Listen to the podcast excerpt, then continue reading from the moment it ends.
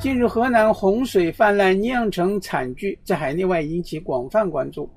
今天的观察中国要向大家介绍有关议题的分析评论。美国中文世界日报的社论说，河南郑州二十日遭遇千年一遇水灾，京广隧道和五号地铁大灾难，近一周来继续受海内外关注批评。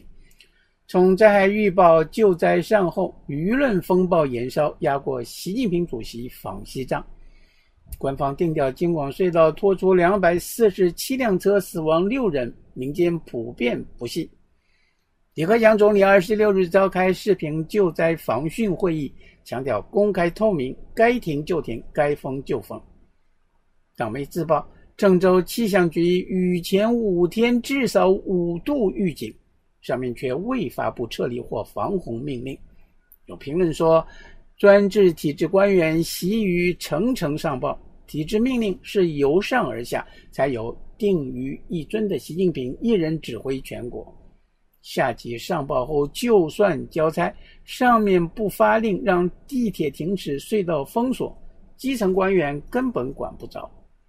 香港明报的社论说：“平情而论，今此河南洪水天灾是主因，说暴雨千年一遇未免夸张，但雨量异乎寻常的集中却是事实。”这种超长的豪雨侵袭，任何海绵城市都难以抵受得住。天灾固然严重，人祸也不轻。作为内地新一线城市、人口大省的首善之区，人民伤亡最重的两处地点，一是地铁五号线列车，一是京广快速路地下隧道，都乃公共交通设施。市政当局事先预警不足，事后抢救不及时。对惨剧的酿成难辞其咎。有内地分析认为，郑州乃至河南在今次汛情到来前采取的是内地政府惯常的做法，即体制内动员，对外则先有预警，不停工不停课，维持歌舞升平，整个城市依然按照惯常节奏运行。地铁和快速路都是市民出行的主要公共交通设施，人们不仅要问。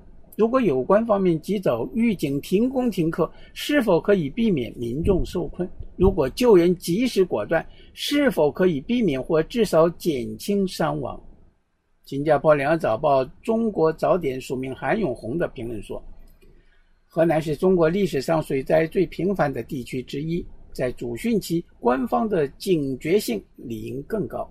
何况该市过去五年投入五百三十四亿人民币打造。”海绵城市，如今洪涝灾害如此严重，网上不乏骂声。然而，翻查国内媒体的报道，对于本次汛情，河南省和郑州市不是没有准备。七月十三日，履新不足两个月的中共河南省委书记楼阳生就在省防汛抗旱指挥部主持紧急视频会议。郑州市委书记徐立毅随后立即召开全市防汛工作视频会议，要求绷紧防汛安全这根弦，保持临战状态。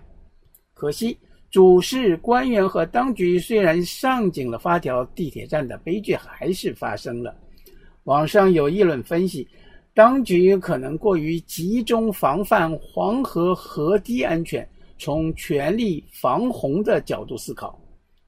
对积水迅猛上涨后的城市应对预案不足，重要交通不中断的要求，也或许影响了及时关闭地铁站的决断。另一点引人关注的是，河南省委书记楼阳生六月从山西省委书记任上调到河南，就具备了担任两个省级一把手的条件，符合在明年中共二十大中京城政治局的资格。这次郑州洪涝灾害，他不是直接负责官员，但灾情是否会对他的仕途前景增加不确定性，则有待观察。以上是法国国际广播电台特约记者张文忠在香港为您报道。